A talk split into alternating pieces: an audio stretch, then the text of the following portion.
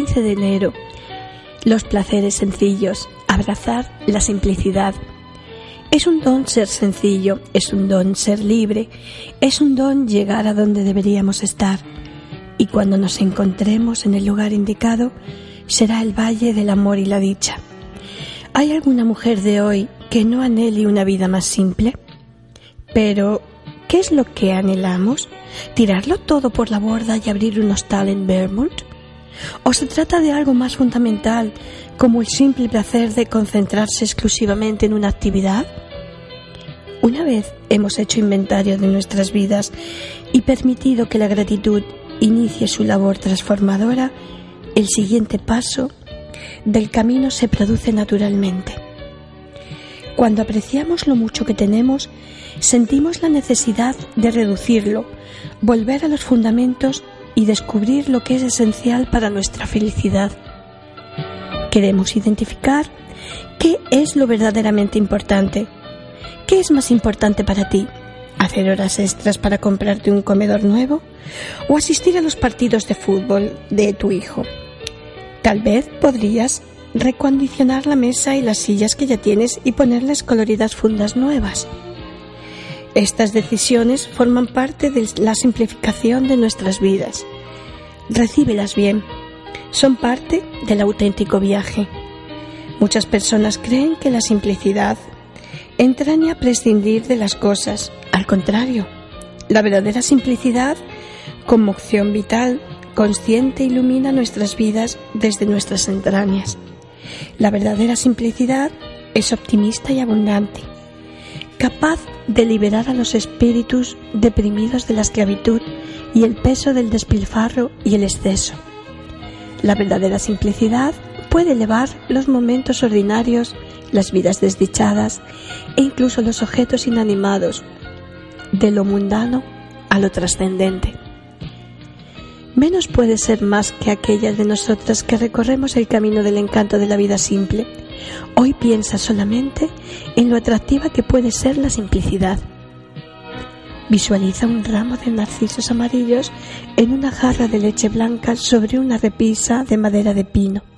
La luz del sol que entra a raudales por las ventanas inmaculadas, el brillo de los suelos de madera bellamente barnizada el trémulo resplandor y la fragancia de las velas de pura cera de abeja. Ten fe en que con este bálsamo de simplicidad tu alma exhausta y agotada puede descubrir el lugar donde deberías estar. Todos los días nos obsequian con sencillos placeres cuando queremos hallar en nuestro corazón el lugar indicado para cada una de nosotras. 16 de enero. El sentido del orden Cultivar el contento. El orden es el molde del que depende la belleza. Llevo años sospechando que en las vidas felices y realizadas la cotidianidad y la espiritualidad son invisibles pero inexorablemente conectadas.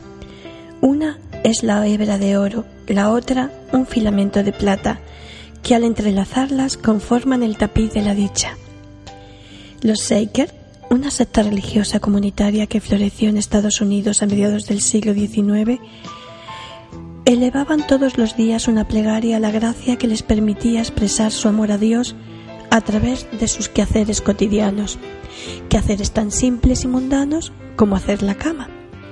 Y el fraile carmelita del siglo XVII, el hermano Lawrence, escribió en su clásico religioso Practice the Presence of God que con frecuencia notaba el Espíritu de Dios en las ollas, cacerolas y patatas de su cocina cuando estaba preparando la comida para sus feligreses.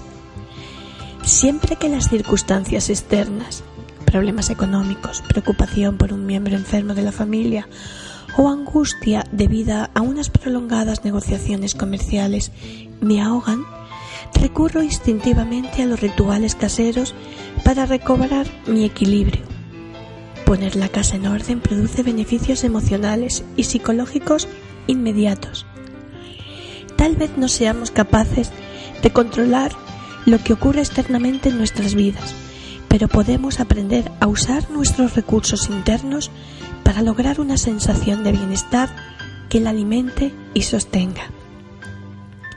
He notado incluso que existe una correlación directa entre los días en que me siento deprimida y los días en que reina en la casa un profundo desorden.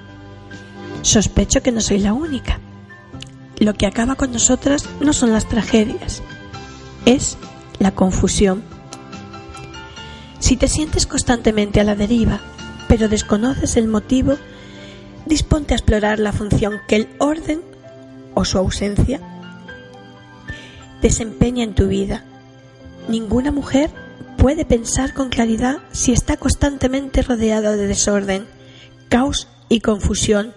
No importa quién sea el responsable, empieza a concebir el orden no como un rígido catálogo de normas, debería hacer la cama, lavar los platos, sacar la basura, sino como un molde, los cimientos de la nueva vida que estás creando.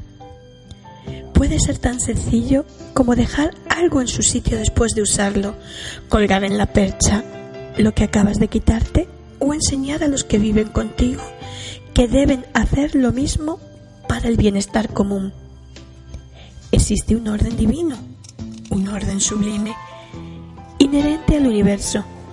Podemos acceder a esta poderosa fuente de energía creativa si fomentamos el sentido del orden en el ejercicio de nuestros quehaceres cotidianos. Hoy, acoge el orden divino en tu vida y ante ti se desplegará un mañana más sereno